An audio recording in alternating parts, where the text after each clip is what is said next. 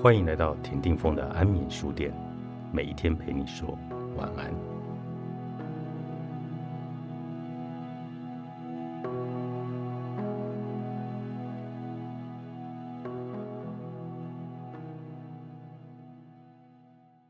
在我们身旁，不难发现关系紧张的亲子，冷漠疏离的夫妻。细细观察，你会发现，他们并非不爱彼此。而是各自用想付出与接受爱的方式与对方互动，即使时常碰壁，也没有发现彼此的爱表达的语言无法沟通。若你曾在国外点餐，可能遇过雷同的经验：偷偷观察隔壁桌或前面点餐的客人，努力对比菜单，再用不流利的语言跟店员鸡同鸭讲，为的就是点到真正想吃的菜。那么，在与亲近之人的相处中，我们是否也愿意细心观察、努力尝试，让对方能听懂我们爱的语言呢？我们是否也愿意学习用对方习惯的方式来传达爱意呢？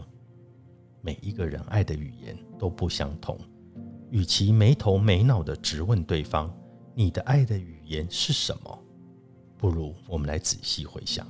对方在什么情境下会表达不满，并表示自己感到不够被爱？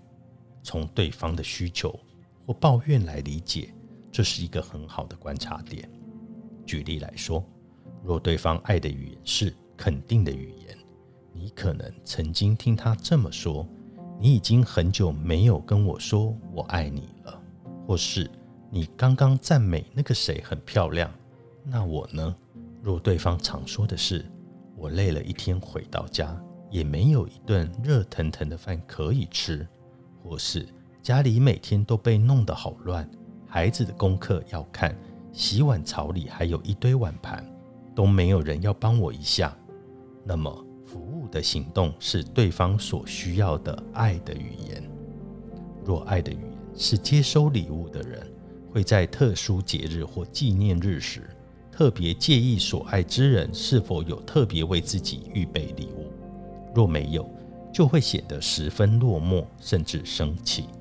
需要精心时刻的人，则在意对方是否有用心安排两人如何一起度过纪念日，即使一起去吃了一顿大餐，也有可能会说：“我要的不是昂贵的食物，我要的是你好好跟我说话，一起散散步。”若你所爱的人会因为两人没有亲密接触，显得情绪低落，或表达“我觉得你已经不爱我了”，那么身体的接触是对方重要爱的语言。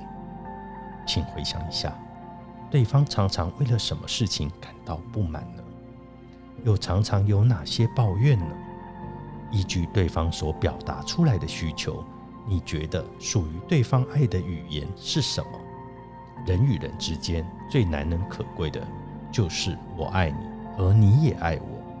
若两人彼此相爱，都在努力地向对方传达爱意，却因为彼此爱的语言不通而争吵连连、误会不断，甚至倍感压力，那该有多可惜！下次在付出爱与接受爱之前，先花一点心思读懂对方的爱的语言。